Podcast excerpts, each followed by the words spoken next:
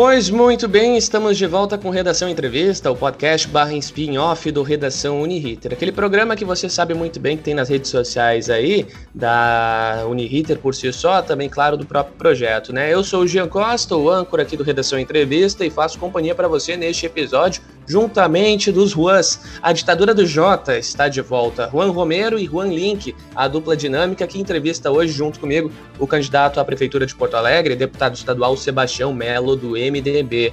Juan Link, o que temos para hoje? Bom, muito que bem, Jean. Muito bom dia, boa tarde, boa noite, boa madrugada, enfim, não sabemos onde nosso querido ouvinte está nos ouvindo, né? É, em qual tempo, espaço e local. É, bom, é, a expectativa para uma, uma boa entrevista, embora o candidato já tenha nos dito que o tempo é curto, né? Mas ele é um homem, do Sebastião Melo é um homem de muito diálogo, que sabe conversar muito bem, sem atacar nenhuma parte. Então a gente espera pelo menos ter aí uma, uma boa convergência, não digo convergência de ideias, mas que a gente possa ter pelo menos uma boa, um bom esclarecimento de ideias, né? E que possamos levar aos nossos queridos ouvintes é, tudo, tudo, uh, boa parte, tudo eu não digo porque o tempo é curto, mas boa parte do que planeja o, Sebastião Melo uh, como governante de Porto Alegre e que isso possa, de certa forma, esclarecer aí os ouvintes conforme os últimos dias aí das eleições, os dias que antecedem as eleições, né, Jean? Exatamente. E aí, Juan, Juan Link, Juan Romero, assina embaixo, assina embaixo do que nosso companheiro Link acabou manifestando por aqui.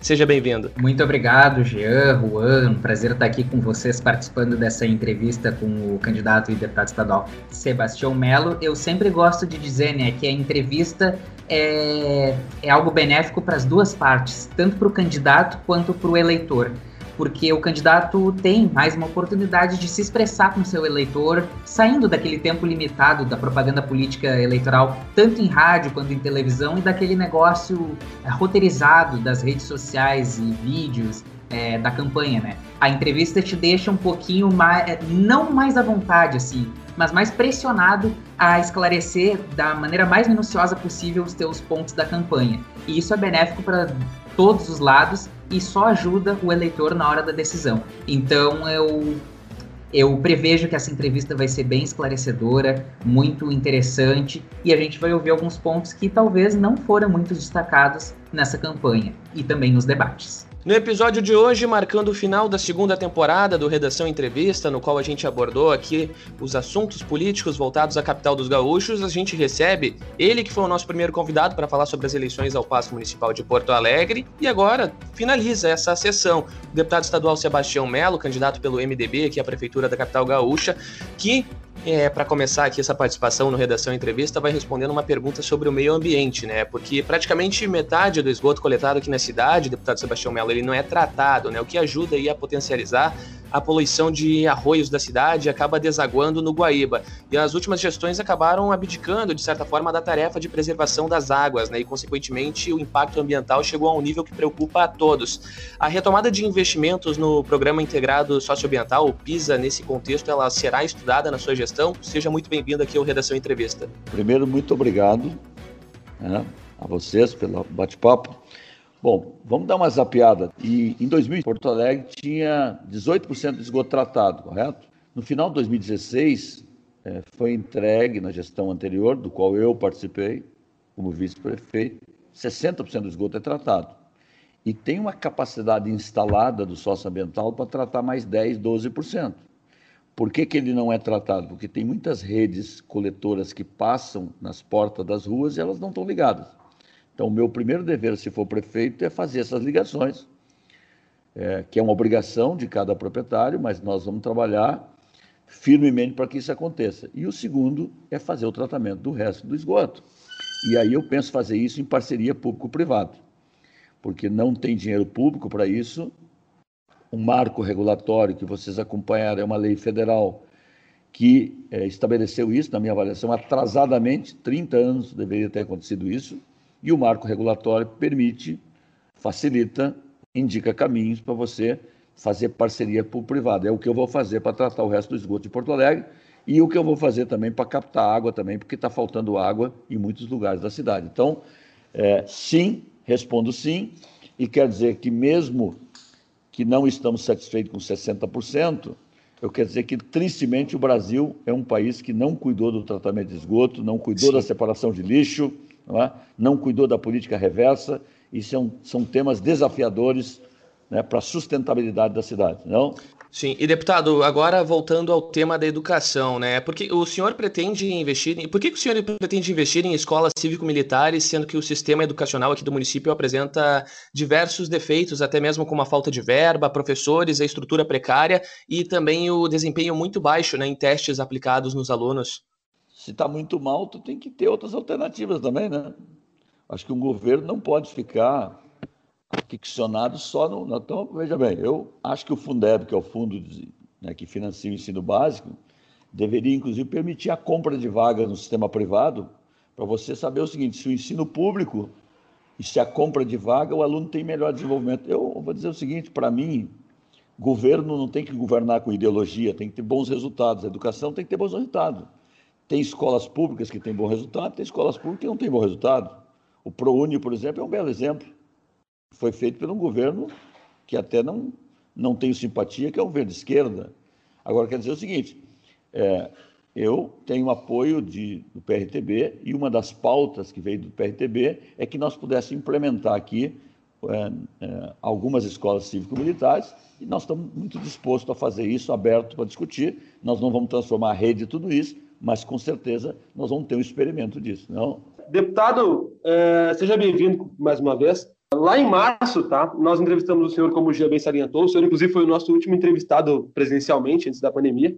Né? Queria deixar isso salientado aqui também. É, lá em março, o senhor disse que taxaria as empresas de transporte por aplicativos, tá? É, o senhor deixou bem claro, isso. inclusive. Não, eu nunca disse isso. Sim. Não, Bom, senhor. O trecho a seguir se passa no décimo episódio do Redação Entrevista. A questão dos aplicativos, porque vocês vão chegar lá, tem uma discussão. Eu vou taxar ou não vou taxar o aplicativo? Qual é o problema disso? Próxima pergunta. Qual é o problema disso? Se taxar o aplicativo fosse taxar a Uber ou a Cabify, eu queria taxar, não era só 28 centavos. Eu queria taxar 50 centavos por quilômetro. Agora, o que vai acontecer não é isso. Se eu taxar em 28 centavos, isso vai cair no colo do operador da Uber, que é o motorista que tem o carro dele, ou tu que está usando o produto. Então, então, essa discussão não é tão singela assim. Porque aí eu vou entrar naquilo que. Não, não, mas eu quero pagar a tarifa barata. Entendeu? Agora, uma outra coisa que o sistema também tem que resolver. Será que nós temos, temos perna para manter a passagem única? Eu acho que não temos mais eu acho que nós vamos ter que desregulamentar a passagem única e deixar a concorrência acontecer. Eu quero é, a passagem quem vai entrar no, no, no, no ônibus, no Menino Deus, vai pagar dois reais, é um problema do dono da empresa. Agora, a licitação, ela engessou. O Ministério nos botou uma canga, nós licitamos, a frota dizia que tinha que ter 10% de renovação por cada ano. Não aconteceu isso. Os ar-condicionados tinham que chegar, não chegou. Não, Sim, senhor. O, senhor, o não, senhor havia dito não, que não, taxaria, acharia uma forma de taxar as empresas e, não, e que essas taxas não fossem cabíveis aos, aos usuários ou aos motoristas, mas sim às ah. empresas por conta do transporte público ah, deficitário bom, em Porto Alegre. Bom, aí começou a consertar, aí começou a consertar. Certo. O que eu Isso. disse é o seguinte, é que dificilmente, acho que a fala tem que ser completa. É o seguinte, se for taxar as empresas, tudo bem. O problema é que as empresas, quando tu faz isso, elas acabam cobrando do que opera. Então aí não dá, né? Sim, então, certo, certo. Foi, foi, justamente essa sua fala, exatamente isso. É, então não dá, porque é... se eu soubesse que, que fosse a empresa que tem bolsa em Nova York, ou no Japão, ou no Taiwan, que fosse pagar, tá tudo correto. O problema é que tu faz isto, o coitado do cara que já ganha uma miséria que vai, vai cair no bolso dele. Então eu não vou taxar o aplicativo, como eu, eu vou dar aos táxis a mesma igualdade de tratamento se eu for prefeito, não? Claro, claro. Não, certo. Uh, mas agora, deputado, durante a sua campanha, o senhor colocou essa responsabilidade na sua adversária Manuela Dávila, afirmando em, em, campanhas, tanto em redes sociais quanto em televisão, rádio e jornais, que isso seria uma forma de ela governar, né? O que, que mudou de março para cá no seu pensamento dentro desse, desse contexto? Alguma tentativa de acenar para o pensamento do seu vice e apoiadores que são liberais, são voltados mais ao livre mercado? Bom, primeiro, eu respeito a minha adversária e não respondo nada por ela. Eu só respondo pela nossa coligação. Nós não vamos ter pedágio nem no centro, nem nas entradas da cidade. Nós vamos repactuar a licitação de ônibus que foi feita em 2015 e usar todos os instrumentos que possa melhorar a qualidade do transporte, transporte público em Porto Alegre, que está muito mal. linhas que foram cortadas, horários noturnos que foram, foram cortados, horários que não são cumpridos. Então, o próximo gestor, né, seja eu como prefeito, seja a minha concorrente, vai ter que enfrentar isso muito cedo, porque o, o, o sistema está com um colapso muito grande antes do Covid e piorou com o Covid, não? É, deputado, é, o senhor em 2016, durante alguns debates no, no, na outra eleição, é, sinalizou que era meio que contrário à privatização da Carris e agora em 2020, em alguns debates sabatinos e entrevistas, meio que sinalizou uma possível intenção de privatizar a Carris. É, o que, que mudou para o senhor, no pensamento do senhor durante esse período e como que seria o modelo de privatização da empresa pública de transportes aqui de Porto Alegre? Ué, eu me lembro desse debate. O, na verdade é o seguinte, o candidato atual prefeito, na época, ele não assumia uma posição e eu cobrava dele, afinal de contas, tu vai privatizar a Carris ou não vai? Porque ele ficava murista, entendeu? Eu é, dei um passo adiante, se é que a tua interpretação é essa, é o seguinte, o, gestor tem que resolver o problema do transporte. A Carris é detentora de 22% dos passageiros transportados na cidade, nas linhas transversais. Os outros 78 pertencem a três consórcios, o leste, o sul e o consórcio norte. Então, o que eu quero dizer para vocês e para aqueles que estão nos acompanhando é que o prefeito não pode sentar na mesa preocupado só com a carriça. Ele tem que sentar na mesa preocupado com os, com os, os usuários do sistema de toda a cidade. E se a Carris hoje é uma empresa deficitária, então por que, que eu vou botar dinheiro público na Carris e não boto no sistema? Então a primeira decisão minha é o seguinte: bom, se eu tiver que botar dinheiro público, eu vou botar no sistema. E o sistema que trata de se rearranjar. Por que, que eu vou botar só numa empresa, então? Agora, a Carris, ela tem que vir para essa conversa me apresentando soluções reais. E eu quero dizer que o meu candidato a presidir a Carris, a ser presidente da Carris, é aquele que dizia o seguinte, porque todos os funcionários que ela é uma empresa maravilhosa, mas no final do mês tem que pegar dinheiro no caixa. Eu vou dizer, quem é de vocês que vai presidir a Carris vai acabar com isso? Porque uma coisa é discurso, outra coisa é prática, né? Então, eu poderei privatizar a Carris? Poderei. Poderei abrir o capital do Carris? Poderei, porque o que eu quero é resolver o sistema. E para resolver o sistema, eu vou incluir a Carris. Eu não vou apartear a Carris, eu vou, eu vou tratar dos três consórcios e não vou tratar da Carris? Não. O proprietário da Carris é o povo de Porto Alegre, e quem representa o povo de Porto Alegre é o prefeito eleito. Né? Então, eu quero dizer que ela estará nesse centro de discussão. Agora, eu não tenho uma decisão tomada por antecipação. A minha decisão é de melhorar o transporte, envolvendo também a Carris. Não? É, mesmo com a recente redução na tarifa dos ônibus, Porto Alegre ainda está entre as cidades com a passagem mais cara do país. O que pode ser feito para reduzir esse valor? Uh, ou se mantém o atual preço e melhora a qualidade dos ônibus, que é precária, assim como limpeza, ar-condicionados, acessibilidade, para justificar o valor que é cobrado? O que, que o senhor pode falar na, na, no tocante à questão da tarifa Sim. do transporte público de Porto Alegre? Algumas respostas que eu gosto de dar, começando com um exemplo. Né? Se nós quatro for lá no restaurante no Barranco, comer uma costela e tomar um refrigerante, uma água e um chopp, e repartir a conta de nós quatro, o valor é um, viu? Se repartir entre três é outro, se repartir entre dois é outro. O Brasil precisa encontrar uma maneira de financiar os que não podem pagar transporte. Hoje, como é que o SUS é financiado, o Sistema Único de Saúde? Todos nós pagamos imposto, direto ou indireto. Existe o Fundo Nacional da Saúde, carimbado, é o dinheiro carimbado, e cada município recebe um valor por mês para custear a saúde do SUS. O Brasil precisa criar o SUS do, do sistema de transporte público, porque aqueles que realmente não podem pagar, não podem ser custeados pelos pobres. O sistema hoje é o seguinte: vamos pegar eu e mais dois de vocês entrando no ônibus do Guarujá. Um de nós é empregado, quem é empregado tem uma carteira assinada, é, o, o patrão paga 94% do valor da passagem, 6% é descontado na folha de pagamento do funcionário. Aquele que é isento, a passagem pode custar 100 reais, também não é Agora, aquele que vai buscar o emprego, está desempregado, que vai trabalhar de carpinteiro, que vai trabalhar de servente de obra, que vai cortar grama, blá, blá, blá, esse paga hoje 4,55, pagar 4,70, e ele está pagando aquela isenção que está do lado dele, é ele que paga. Porque se a passagem tivesse tirar 100% das isenções, sabe quanto é aquela passagem de Porto Alegre? R$ reais. Não era 4,70. Então, não tem almoço de graça. Ônibus novo, ar-condicionado, articulado com passagem real é só no discurso político, viu? Na realidade não tem. Então não espere essa demagogia de mim. Eu quero dizer o seguinte: nós vamos tentar baixar a passagem de toda maneira. Agora, o Brasil precisa tirar os impostos da cadeia do ônibus. O que é, que é tirar os impostos? Quando você compra uma carroceria de ônibus, tem o IPI, Imposto de Propriedade Industrial, que é Sim. lá um dinheirama. Quando abastece o ônibus, tem o ICMS do diesel, é 12%. Quando Sim. tu compra o pneu, é a mesma coisa. Então, eu seria um prefeito que vou lutar muito com os prefeitos das capitais para convencer o Congresso Nacional de fazer uma lei dizendo tudo que é atinente a transporte urbano não pode ter imposto. Você já vai baixar muito a passagem. Segundo, segundo lugar, tem que criar um fundo municipal, não aumentando imposto, tá? não aumentando imposto, que você possa custear parte dessas revisões.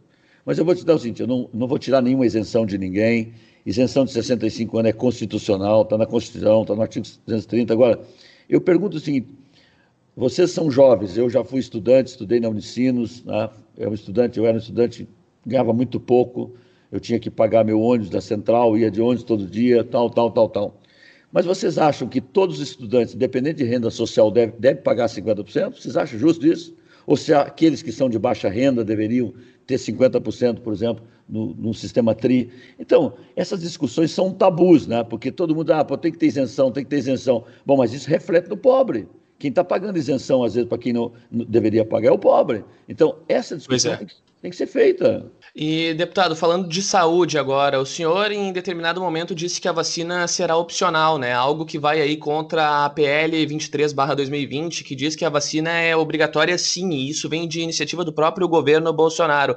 E, embora o governo federal ele tenha feito a lei, a obrigatoriedade da vacina é algo positivo para se conter o vírus, né? Conforme muitos especialistas vêm apontando.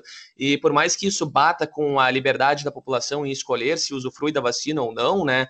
Seria algo, a, a meu ver, positivo para todos. Como é que o senhor vê esse conflito entre a liberdade e a obrigatoriedade? E qual é a sensação mais sensata a se tomar na sua visão, a decisão mais sensata na sua visão? Bom, primeiro, eu acho que a pandemia é séria e, se for prefeito, nós vamos preparar a cidade para imunizar a nossa população, inclusive estabelecendo critérios se vai ser talvez a população mais idosa primeiro, os operadores da saúde também acho que tem que ter prioridade, os motoristas têm que ter prioridade. Bom, aí é uma questão de escala que a saúde há de fazer.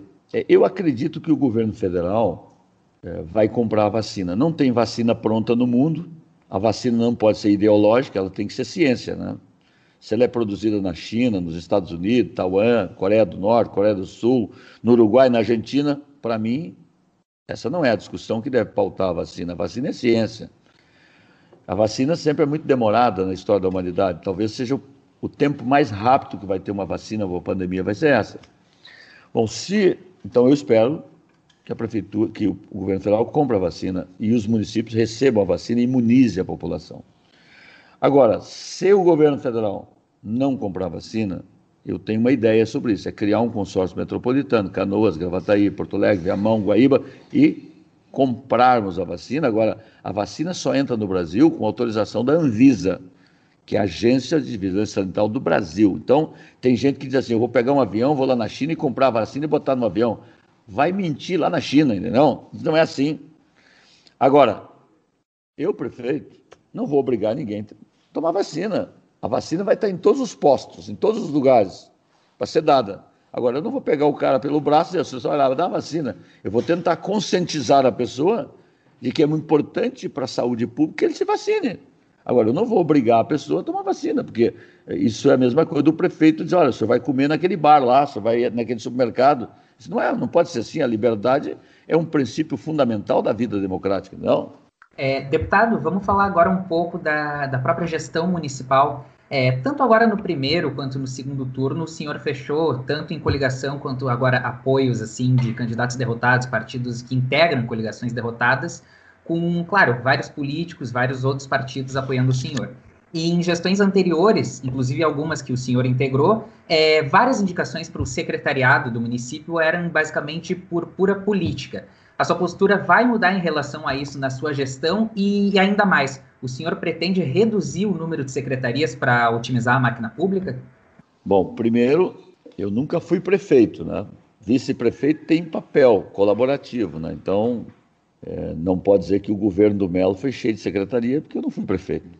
Tenho experiência de quem foi vice, isso acho que ajuda muito, porque tu está pegando uma prefeitura com crise. Segundo, uma reforma administrativa não pode ser uma sopa de letrinha para poder dar uma manchete em jornal. Por exemplo, o atual prefeito diz que tem 15 secretarias. Não é verdade. O DEMAI equivale-se a uma secretaria, a IPTC equivale-se a uma secretaria, o Previmpa equivale-se a uma secretaria, a Carris equivale-se a uma secretaria. Então, assim, eu não vou governar para manchete, vou governar para entregar melhor serviço. Nosso governo não será inchado se for prefeito. Se for prefeito, calma, devagar, tá? se for prefeito. Vamos fazer um casamento entre técnicos, políticos, funcionários públicos, um misto de tudo isso tem que dar uma equipe que funcione, que entregue melhor serviço para a cidade, entendeu?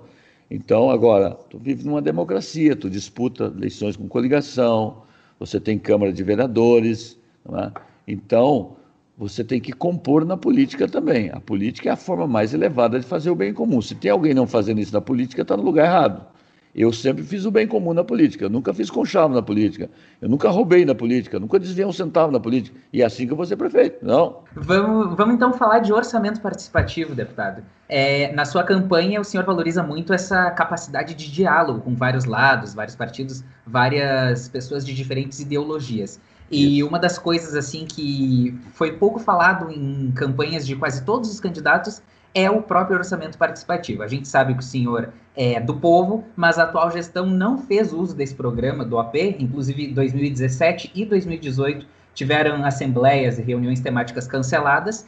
Em 2019, o orçamento participativo aconteceu, as reuniões aconteceram, mas de uma maneira mais enfraquecida, e agora, devido à pandemia do novo coronavírus, as reuniões estão sendo realizadas de formas remotas. Inclusive, é, algumas dos participantes do próprio orçamento participativo dizem que as reuniões ocorrem mesmo sem ter demandas para não deixar esse artifício morrer.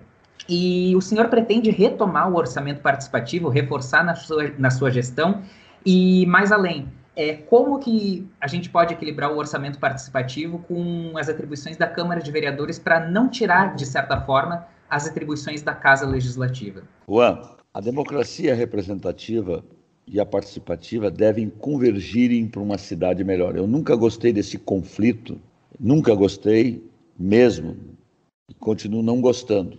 Tem papéis complementares. O orçamento participativo será retomado com toda a força, mas de forma diferente. Eu vou discutir todo o orçamento da prefeitura no OP. Até agora só discuti o chamado investimento, entre aspas, porque se discutia mais de que tinha para investir. Isso aí iludia as pessoas. Eu tenho 300 milhões e eu discuto um milhão para investir e invisto 200. Isso é, isso é passar cachorro na população. Eu vou discutir o orçamento como um todo. Vocês, como a população, têm o direito de saber quanto é que a prefeitura gasta em folha de pagamento dos funcionários, quanto é que a prefeitura paga em precatório por mês, quanto é que a prefeitura paga na Previdência Social por mês para os seus servidores, quanto é que a prefeitura paga para recolher o lixo da cidade, para cortar a grama da cidade, para cortar, para podar as árvores da cidade. Então, com as empresas públicas, com a Carris, por exemplo, tem que vir para o telão, né? Tem que vir para o telão. Bom, então eu vou discutir sim, orçamento participativo vai ser digital e vai ser presencial, com peso maior para o presencial, discutir todo o orçamento e vou incluir aqui os serviços para discutir. Bom, deputado, vamos então à última pergunta. O senhor tá, o tempo está rugindo aí, né? É, a gente já conversou lá no começo, em março, eu já lhe fiz essa pergunta e vou retomar agora novamente. É, caso o senhor seja eleito lá, janeiro de 2021, a pandemia prestes, Deus queira que seja prestes a chegar ao fim. É, o que a gente pode esperar de diferente na gestão de Sebastião Melo? Deixa eu dizer o seguinte: primeiro, é, às vezes eu sou entrevistado por alguns jornalistas que parece que torcem para a segunda onda do Covid, né? Não é o caso de vocês, né? porque as pessoas sabem porque vai ter uma segunda onda, parece que estão torcendo para acontecer. Quer dizer que eu estou torcendo para não ter. Meu. A cidade precisa analisar as suas essencialidades. Esse é o momento do prefeito cuidar do equilíbrio fiscal, mas é o momento do prefeito também ter muita sensibilidade com o social. E você não atende o social se você não tem arrecadação. Se eu não gero riqueza na cidade, se a economia não gira, não há possibilidade de você ter tributos no caixa. Se tu não tem tributos no caixa, você não tem proteção social. Então, a nossa decisão com a pandemia vai ser criar um comitê gestor do Covid.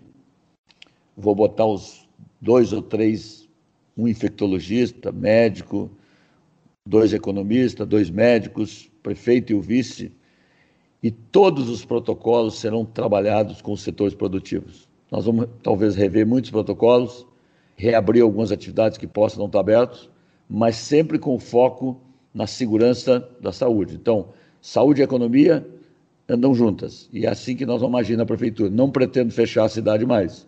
A cidade vai manter aberta. Acho que muitos, muitos, muitos comércios podem estender horário, até porque quanto mais horário estendido, mais gente, menos pessoas tu tem. E acho, penso também que algumas atividades como academia, como quadra de futebol, entre outros eventos, você tem que ter um protocolo que dê sustentabilidade. Eu não posso ter uma academia que paga água, que paga luz, que paga imposto, que paga IPTU, que paga ISS. Eu boto duas pessoas para fazer educação, para poder fazer esporte, não dá, né? Então é com equilíbrio que nós vamos tratar isso. Tá, gurizada? Te agradeço enormemente. Muito obrigado por estar com vocês. E contem comigo, sou deputado estadual. Se se não for prefeito, continua aí à disposição para conversar. Mas se for prefeito, eu quero que vocês me ajudem a governar, viu? Pode deixar, deputado Sebastião Melo. Muito obrigado por atender aqui a equipe do Redação Entrevista. Presencialmente para estar com vocês, me puxe a orelha, me dê, me dê conselhos porque juventude sem rebeldia é velhice sem caráter, viu? Tá? tá bem? Muito obrigado, senhor deputado. Abraço, Bom, tá aí participação do candidato à Prefeitura de Porto Alegre, deputado estadual pelo MDB, Sebastião Melo, participando aqui do Redação Entrevista comigo, Jean Costa, com o Juan Romero, com o Juan Link, os editores de política do Redação Uniriter, né, que é o programa em geral do qual o Redação Entrevista integra. E aí, Guris, como é que a gente pode fazer uma avaliação do que foi discutido aqui com o deputado Sebastião Melo? Bom, uh, breve, mas esclarecedora, mas também nem tanto, né? Ele passou, acho que em alguns pontos não foi tão esclarecedor, faltou esclarecer alguns pontos como questões de privatizações, né? A própria questão do transporte público, ele, ele encontra uma maneira de como solucionar o problema, mas não explica tão a fundo. E aí é muito por questão de tempo também. Na, na outra oportunidade, o deputado foi muito a fundo e a gente levou muito tempo. E hoje ele teve um, um período muito curto para conversar conosco. Mas eu acho que valeu a pena sim a gente conversar. A própria questão do orçamento participativo também, acho que deixou um pouquinho a desejar, né? Porque ele acabou batendo nas gestões anteriores, mas também e, e trouxe suas propostas, mas nada muito profundo. Foi uma entrevista esclarecedora, porém de forma é, leviana, não digo leviana, mas não tão esclarecedora, né? Mas mesmo assim, acho que valeu a pena, né? né? Pelo menos veio aqui nos esclarecer suas ideias. Eu sigo a linha do, do link também. Eu achei que o deputado é, respondeu, claro, nossas perguntas eram muito pertinentes é, no contexto atual da cidade, da, da, nossa capital de Porto Alegre, mas eu percebi meio que uma, uma postura defensiva do candidato Sebastião Melo na hora de responder as perguntas. Claro, a questão do tempo realmente atrapalhou na profundidade das respostas, mas serviu para a gente dar pelo menos uma esclarecida, um pouquinho rasa sobre alguns dos principais pontos que não foram tocados por ele, tanto durante a campanha quanto durante alguns debates e que vieram para contribuir com o que o eleitor pode vir a pensar na hora de apertar o botão no dia 29. É, a gente sabe que a rotina ela é bastante apertada, né, que as agendas elas são muito corridas, mas o deputado por si só já se voluntariou é, a participar conosco, já participou anteriormente, participa agora pela segunda vez e, e o combinado é que caso venha a ser eleito, participe pela terceira já para a gente discutir, né? Mas isso lá para depois de dezembro, mas de fato, assino embaixo de tudo que os guris disseram aqui com relação ao tempo, né? E também as respostas um tanto rasas, assim, é, aquelas escapadinhas de leve ali por um lado, joga para joga um candidato, joga para o outro. No fim das contas, ainda que apresente soluções, faltam soluções, né? Não só para Porto Alegre como um todo, mas no âmbito em geral a gente vendo, vai vendo isso em outras candidaturas em outras partes do país também. Esse foi o episódio, nem sei, para ser sincero, acredito que seja o 28 do Redação Entrevista. 28, 28. É, o 28 do Redação Entrevista, como bem me diz aqui agora Juan Romero, e a gente vai ficando por aqui. É muito episódio, a terceira temporada tá vindo aí na sequência, a quarta também, vocês se preparem porque a gente vai falar de política. Eu não vou dar spoiler aqui, mas fiquem ligados, a sua cidade pode estar inserida no nosso radar. O Redação Entrevista, episódio 28, vai ficando por aqui. Até uma próxima, ouvinte. Tchau, tchau.